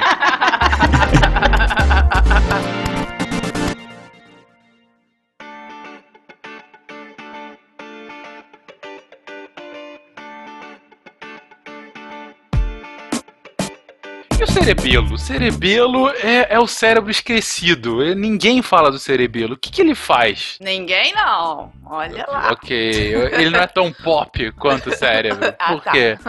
O cerebelo ele é basicamente, né, como a própria da palavra latina dele vem, né, do latim, pouco cérebro, ele é um mini cérebro dentro do cérebro. Ele tem também uma parte de substância branca, que é por prolongamento de neurônio, e outra parte também que é o, a substância cinzenta, que é o córtex cerebelar. A função primordial dele é o quê? Se fosse resumir uma palavra do cerebelo, seria regulação. Ele regula toda a parte de movimento nosso, de balanço, controla o equilíbrio durante a caminhada, controla a nossa postura. É uma função muito essencial. E ele tem, além de tudo, uma integração sensorial e motora. Ele integra toda essa movimentação nossa. Por exemplo, voltando aí no caso do gacha lá, do- da peça de Lego, o que faz ele levantar o pé e levar a mão, aquele movimento de pinça bem pequeno e pegar aquele, aquela peça de Lego e tirar do caminho, é um movimento que exige muito do cerebelo. Porque aquele movimento tem que ser regulado, ele tem que ser pontual e específico. E geralmente na pessoa que abusa muito de álcool ou tem algum infarto cerebelar, alguma doença no cerebelo, ele perde essa precisão no movimento. É, a gente pode dizer também que o cerebelo ele é um corretor online de movimento, a gente pode pensar, em tempo real. Então, você, ao mesmo tempo que quando você quer executar um movimento, você tem a intenção de se movimentar, o teu córtex ele já envia informações para o cerebelo dizendo a tua intenção, mas ao mesmo tempo, enquanto você executa esse movimento, o cerebelo recebe informações proprioceptivas do músculo. Então, você sabe, ele sabe em que posição que está o seu músculo e ele sabe a ação que você gostaria de executar. Então, tem células específicas no cerebelo, que são as células de Purkinje, que elas são capazes de juntar as duas informações e comparar. Será que o que eu estou fazendo com o músculo é exatamente o que eu queria fazer quando eu tive a intenção de fazer? E se está dando algum conflito entre isso, o cerebelo avisa tanto o córtex, né, ele avisa o córtex, devolve a informação para o córtex, para que haja uma correção, o córtex para o tronco, para que haja uma, uma correção nesse movimento. Então, você, você planejando desejava pisar reto, é porque você acha que o chão é plano, mas você acabou pisando em falso porque era na verdade um degrau. É, As informações vão colidir e aí o cerebelo que vai avisar, ó, joga o teu corpo para outro lado porque senão você vai cair. É, é, então, é, na verdade, ele tem uma função de sintonia fina. Isso, É. sintonia fina, é isso. Exatamente. O- A, a função de equilíbrio do corpo, ela é os labirintos, né? O sistema vestibular, fica nos ouvidos, né? Imagine como se fossem duas balanças, os nossos labirintos em cada lado da cabeça, e ele dá informação pro cérebro para que lado a sua cabeça está virando, né? Se você vira para um lado, você inclina, você vira para o outro, você inclina. Basicamente isso assim que o cerebelo, essa que, que os labirintos fazem. E a informação que você recebe das articulações, que é essa propriocepção, né? Que os meninos falaram. Essas informações elas são avaliadas pelo cerebelo, vamos dizer assim, junto com a informação motora. Então, quando você tem uma ordem do cérebro, pegue aquele copo e tome aquela e tome a água, né? O cerebelo faz essa função fina, essa sintonia fina, Fincas, como você falou, você pegar o copo na, na força adequada para você não quebrar o copo, né? Para você levar o copo à sua boca com o movimento e com a metria, né? Adequada para você não esbarrar o copo da sua boca, acertar a sua boca, né? Para você não botar, não derramar água em outro lugar. É o cerebelo que faz essa, essa função. Por isso que o, o álcool, ele, ele. A gente brinca dizendo que assim, o bêbado, né? Quando bebe, ele, enquanto ele tá sentado, ele acerta colocar o copo na boca, né? Ele continua bebendo. Mas quando ele levanta, ele cambaleia pra lá e pra cá. Porque as células que são mais afetadas pelo álcool no cerebelo são as células mais centrais que são responsáveis pelo equilíbrio apendicular, do equilíbrio, né? Do corpo em si. Então o bêbado, ele acerta o copo, ele continua bebendo. Mas se ele ficar de pé, ele cambaleia daqui pra ali. E aí, Fencas, você falou que você queria entender o que eu falei no começo do cast. o neurotransmissor responsável por inibir neurônios, né? Então, quando um neurônio quer inibir o outro neurônio, ele, ele libera uma substância, um sinalizador que se chama GABA. Ah. Então é um ácido gama aminobutírico. Esse neurotransmissor, quando interage com o seu receptor, e aí a forma de interagir a gente comentou bastante no cast de farmacologia, né? Ele promove influxo, ou seja, entrada de é, cloro, cloreto na célula. E cloreto é um íon negativo, ao contrário do sódio, que é um íon positivo. Então isso deixa o neurônio é, hiperpolarizado, que a gente fala, ou numa linguagem mais simples, ele fica inibido. E quando você faz uso do álcool, o álcool reforça a ação desses receptores é, GABAérgicos, que a gente fala. Então, ele aumenta a ação do GABA nesses receptores, aumenta o influxo de cloreto, entre outras funções, e isso faz com que o neurônio, que a, que a Yara falou do, do cerebelo, fique mais inibido do que deveria e não cumpra a sua função, né? Tá explicado. Então, é por causa disso. E agora o interessante que vocês falaram, né, que é uma sintonia fina e muito importante do cerebelo, que no Parkinson não é o cerebelo que é afetado. O que é afetado no Parkinson é uma outra região chamada núcleos da base ou gânglios da base, que também são responsáveis por filtrar o movimento, só que normalmente do paciente em repouso, enquanto o cerebelo está mais envolvido com o paciente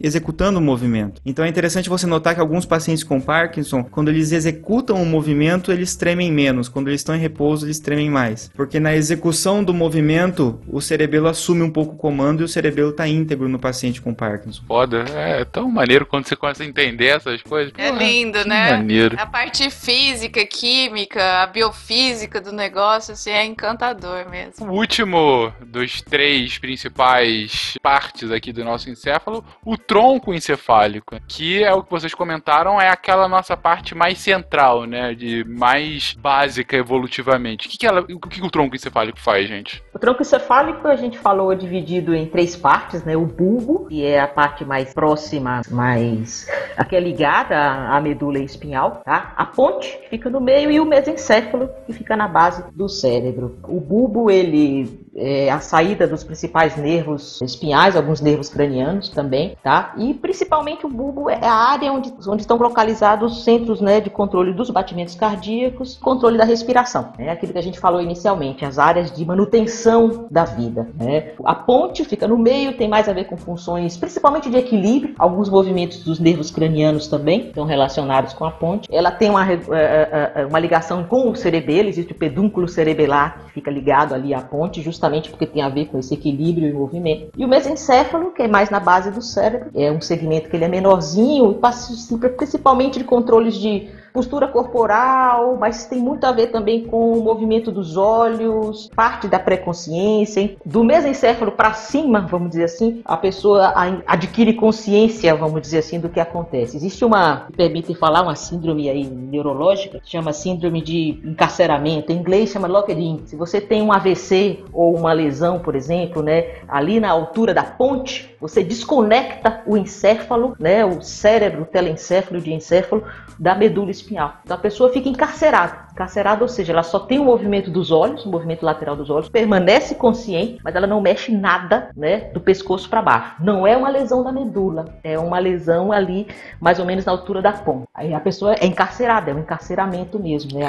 Em inglês é isso, chama locked-in. Então o mesencéfalo, é dali para cima já começa vamos dizer assim, o nível mais consciente, bem geralzinho falando. Tem cura essa, essa síndrome, Yara? Infelizmente não. Geralmente são lesões estruturais, um tumor, ou você vê pacientes com AVE, né, com acidente vascular encefálico, hemorragias, né, costuma ser bem catastrófico, vamos dizer assim. Era pouco se que, que se fazer assim. Em geral, os pacientes precisam respirar com a ajuda de aparelhos, né, mas eles ficam conscientes. Conscientes de você perguntar, tá me entendendo? Pisca o olho. Ele pisca, ele entende, né, mas ele só faz piscar o olho. Qualquer lesão, lesão no sistema nervoso central, ela é mais difícil de lidar do que a lesão no sistema nervoso periférico, porque a lesão no, no sistema nervoso periférico, se você é, cortou, é, lesionou um nervo, por exemplo, né, e esse nervo depois você faz lá uma cirurgia, uma microcirurgia para conseguir, sei lá, recolocar uma mão que foi amputada, alguma coisa assim. Com a fisioterapia, existe, existem fatores de crescimento que favorecem o, o desenvolvimento desses neurônios, né, para que ele volte a se comunicar com o músculo Inclusive, existe realmente mais estímulo, né? Me... Lógico que a pessoa não vai muitas vezes recuperar o movimento que ela tinha antes, mas é possível recuperar, né? Regenerar de certa forma. Agora, no sistema nervoso central é muito mais difícil. Então, é... a gente conta muito mais com a plasticidade neuronal do que com a regeneração neuronal em si, né? Ela...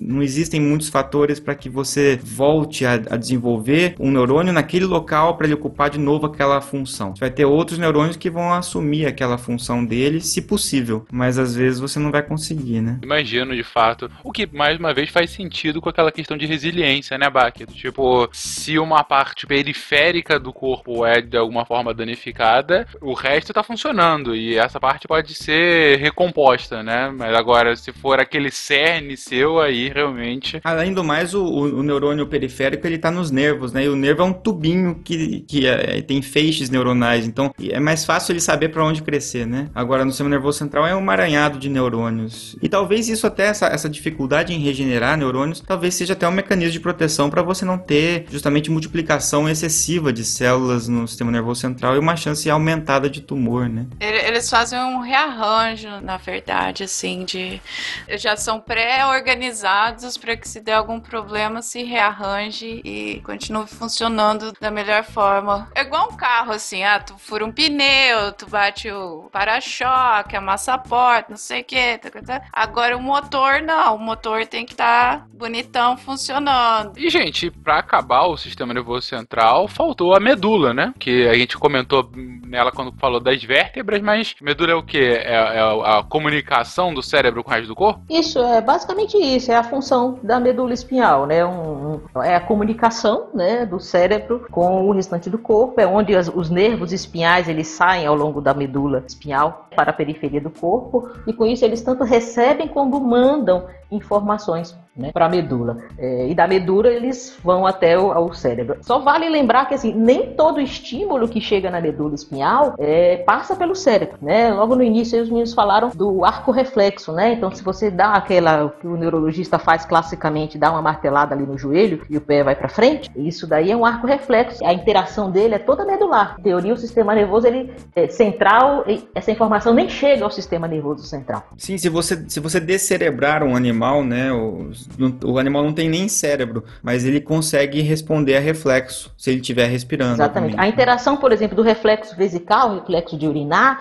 ele é feito na, pela medula espinhal também. Nós adquirimos com a idade, quando a gente cresce, nós adquirimos o controle consciente para a gente urinar quando puder, né? Assim, a gente adquire essa consciência, esse controle né, voluntário sobre a micção. Mas se você tem uma lesão na, na, na medula espinhal, é, o reflexo de, de contração da, da bexiga para expulsar a urina, ele permanece, né? A bexiga encheu, ela se contrai, só que você não tem mais esse controle. E vo- E você tem um controle até o limite que o teu organismo deixa, né? Porque se você falar Sim. assim, eu não quero mais urinar porque você me dá trabalho ficar indo no banheiro, não vou urinar nunca mais. Não tem como fazer isso, você vai urinar. Aqui, ô Fênix, eu tô vendo na pauta um lembrete da Marlene, que não está no cast, mas que é um lembrete muito bom, porque ainda tem gente que às vezes faz uma certa confusão. Medula espinhal é completamente diferente de medula óssea, né? É lógico que isso é algo aparentemente óbvio, mas é bom deixar sempre muito claro, né? Porque a gente fala transplante de medula, doei medula, a gente esquece da- do complemento, né? E às vezes acaba se misturando as duas coisas.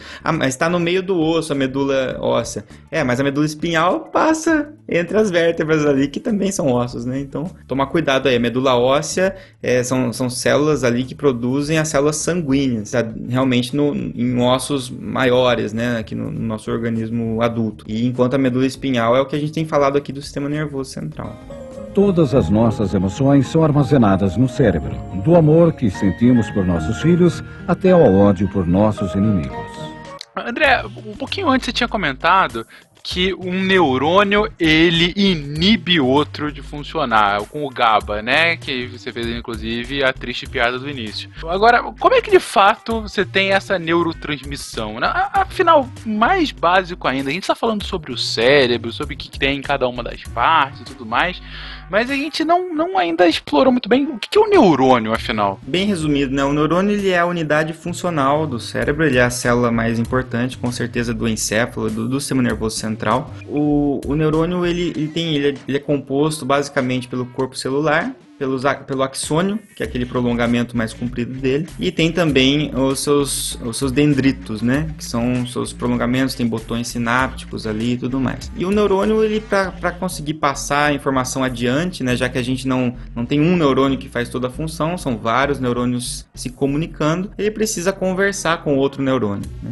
E, e basicamente o neurônio conversa com outro neurônio de duas formas. É possível conversar de uma forma elétrica, né? E essa conversa que chama sinapse, né? Ela pode ser uma sinapse elétrica. Então é quando um neurônio está encostado no outro. A gente tem que pensar no indivíduo que bota a mão no cabo lá de alta tensão, leva um choque, o outro vai tentar ajudar, e se ele encostar no cara, ele leva um choque também, né? Então, se a gente pensar nesse sentido, o neurônio ele só consegue se comunicar de forma elétrica com outro neurônio se eles estiverem grudados um no outro. Essas sinapses são sinapses mais primitivas, elas existem é, ainda em algumas células, mas não é o que a gente mais. As mais elaboradas são as que a gente vai ver depois, que são as sinapses químicas, né? Então, de modo geral, para sinapse química, a gente pode dizer o seguinte: que a comunicação intraneuronal, quer dizer, dentro do próprio neurônio, para a informação sair de uma região do neurônio e chegar até outra região do neurônio, ela é uma comunicação elétrica, porque ela depende da entrada de íons, entrada e saída de íons. E aí vai depender, esses íons eles atravessam através de canais iônicos, né, são estruturas que estão na membrana celular. A membrana celular, vale lembrar que ela é uma, ela é composta pela bicamada lipídica, então ela é hidrofóbica. É, na verdade, para atravessar essa membrana, uma, uma substância tem que ser ter afinidade por gordura. E quando você tem um íon, o íon ele tem carga e a carga confere para ele uma é, é lipofobicidade. Ele não consegue atravessar a membrana celular. Por isso ele tem canais especializados, canais de sódio, canais. O mais correto é falar canais para sódio, canais para cloreto. Então são canais que se abrem, que se fecham mediante informações químicas, informações de temperatura, informação de pressão, é, informações elétricas mesmo. Então a comunicação para sair um, um impulso lá do começo do neurônio até o final do neurônio é uma comunicação elétrica. Mas quando um neurônio precisa falar com o outro, eles estão separados um do outro. E- existe uma distância muito curta, mas não tem como um passar a informação elétrica para o outro. Então tenho que transformar essa informação elétrica numa informação química. E a forma que a gente faz isso é através dos neurotransmissores. Então, no terminal desse neurônio existem vesículas que a gente pode chamar que são pacotinhos, a gente pode dizer, onde tem várias moléculas de um tipo de neurotransmissor ou mais de um tipo. Então, por exemplo, o glutamato é um tipo de neurotransmissor, o GABA, a serotonina que a gente ouve falar, dopamina, né? Então, essas substâncias estão guardadas, armazenadas, elas foram fabricadas previamente e agora estão guardadas numa vesícula esperando o momento de serem liberados. Quando há o estímulo correto para que isso ocorra, ela libera, o neurônio libera essas, essas substâncias que vai interagir com receptores no outro neurônio. Então a gente tem uma sinapse, no qual a gente tem um neurônio que é o neurônio que antecede a sinapse, que é o neurônio pré-sináptico, e a gente tem um neurônio que está depois da sinapse, que é o pós-sináptico. E aí o neurônio pré-sináptico envia essa informação química para o neurônio pós-sináptico, através do, da interação com receptores. É, então, por exemplo, vamos voltar ao exemplo do Guaxa e do Lego. O que, e, enfim, desse- desses neurotransmissores que você comentou, a gente conhece que a serotonina é a da felicidade, né? É, a gente tá, pode associar no córtex, ela está envolvida com a regulação do humor, né? É da felicidade. Vamos aqui ser bastante simplistas. É, afinal, o cast tá pouco complexo, né? Por que não? E a, dopa- a dopamina é do prazer. Então vamos usar a dopamina, melhor ainda. O que pouca gente sabe é que, na verdade, o guaxa ele sente prazer na dor. Então ele pisou no Lego e, por conta disso, ele liberou um pouco de dopamina. Ai, Fencas, eu tô imaginando isso tão errado. Às, às três da manhã. Ai, que, que delícia, Ai, cara. 50 tons de guacha, né? Só para efeito de ilustração, Guaxa, não me leve a mal. O ponto é que você tá explicando assim que houve toda. A gente já explicou todo o processo da dor, mas também, em paralelo, o corpo, ele, a partir de informações elétricas iniciais que passam por meio desses canais, eles não passam por dentro das células. Isso eu achei muito legal quando você pensa do ponto de vista físico, de fato, físico-biológico, né? É, Eles é, não é. entram na célula, eles sim estão em canais especializados em que os íons estão sendo transportados de neurônio para neurônio. Isso. É, é- é realmente a, a gente chama de condutância mesmo. A condutância do canal iônico tá aumentada ou diminuída. né?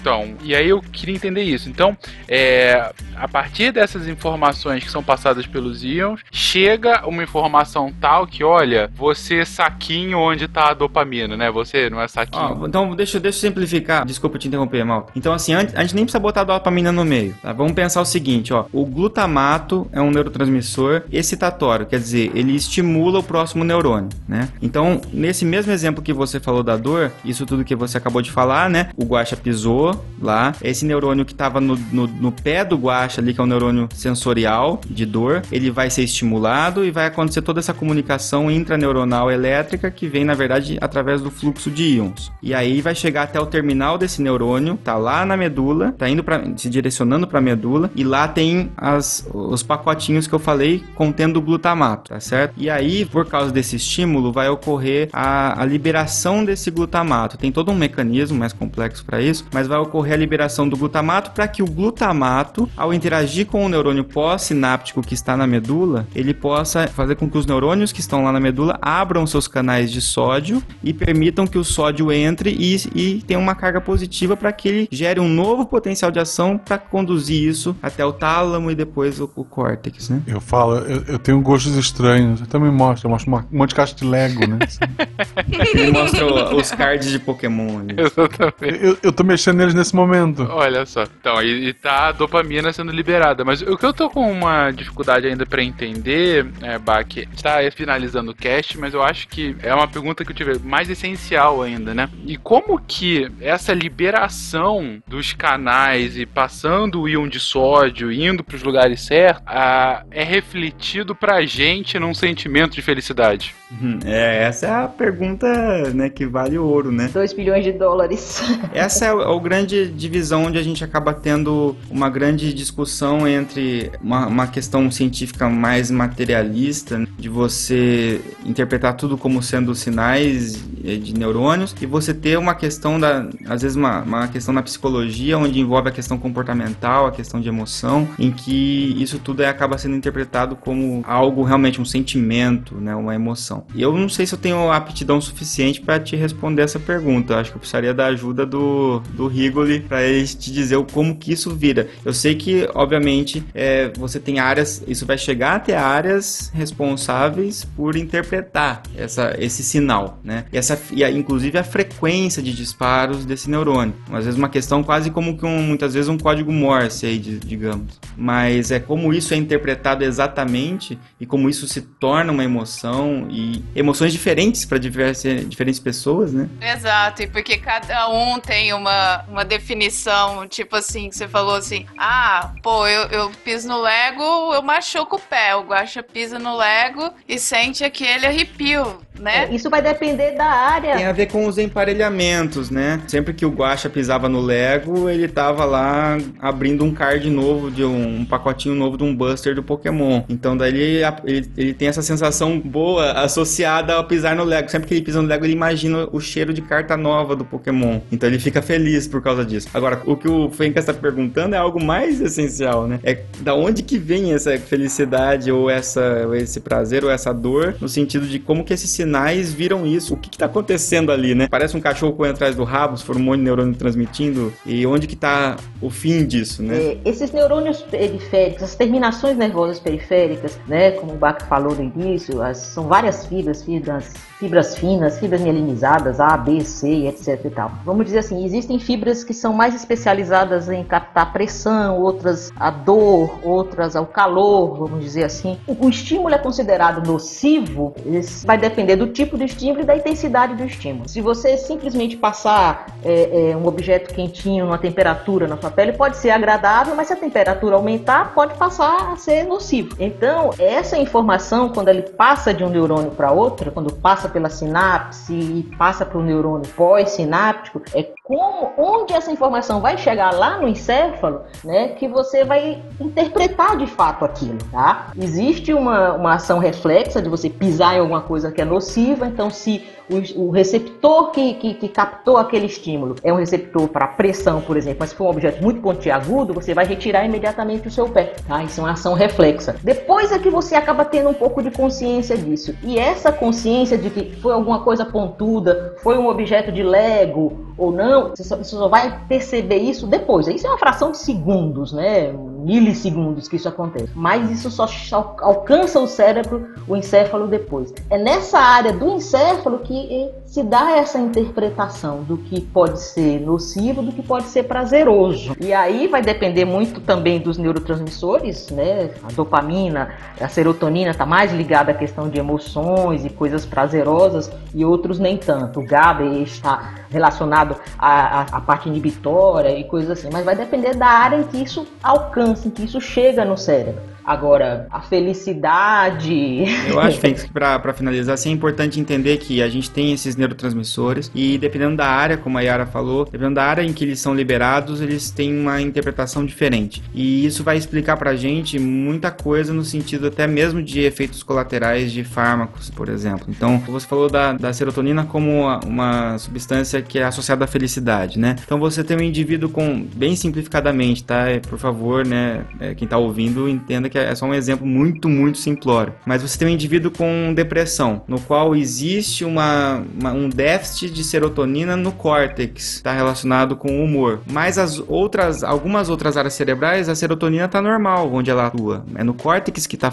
diminuído. E aí você vai lá e usa um medicamento como a fluoxetina, que aumenta a disponibilidade de serotonina, ela vai ajudar como uma ferramenta na, na, no melhoria do seu humor, mas esse aumento de serotonina vai se refletir no resto do encéfalo que estava com serotonina normal e agora está com serotonina aumentada. E esse excesso de serotonina no, no bulbo, por exemplo, vai provocar náusea e vômito no indivíduo. Então o indivíduo começou o tratamento para depressão, ele começa a sentir náusea. Depois de um tempo isso diminui porque existe uma adaptação. Então isso explica bastante essas questões, né? Você tem para muitos neurônios, neu- neurotransmissores como serotonina, dopamina, você tem núcleos e áreas de projeção. Eles se projetam para diversas áreas e nas áreas que eles se projetam eles têm função diferente. Então a dopamina ela pode controlar o movimento por uma via, mas por outra ela está relacionada com a recompensa. Em outra via ela está relacionada com o controle da secreção de prolactina, que é o hormônio do crescimento da glândula mamária e da secreção de leite. né? Então você tem funções totalmente diferentes pelo mesmo tipo de neurotransmissor. O que eu concluo com dois comentários. O primeiro é, cara, que fantástico, né? Quando você começa a ver, puta, essa sua explicação agora do porquê causa náuseas, enfim, é fenomenal. Legal, cara, que realmente você começa a ver como que, enfim, causa e efeito numa escala microscópica intracerebral, né? Nossa, excepcional. E o segundo comentário é que tanto Bach quanto a Yara deram voltas, voltas, voltas, mas ainda não explicaram a pergunta. Ou seja, precisamos do Rigoli e por isso mesmo, gente, não só por isso, também porque já tá gigante o cast, a gente vai ficando por aqui já falando que, obviamente, voltaremos a falar sobre cérebros e seus mistérios. E fica aí a pergunta: será que com 100% de cérebro nós conseguiremos responder essa resposta? Mentira, gente, isso é um mito. né? A gente já usa 100% do cérebro. Ufa! Será que nos próximos episódios o Guacha ainda estará protagonizando o Lego? A principal pergunta é de onde veio essa tara por me ver passando dor.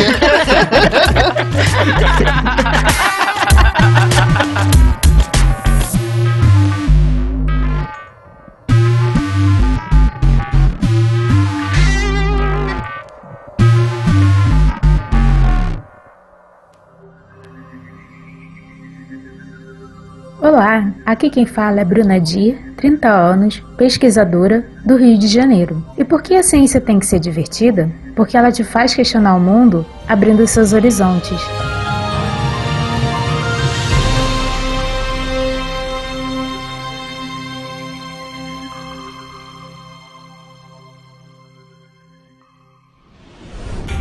Este programa foi editado por Tapcast. Edições e Produções de Podcast.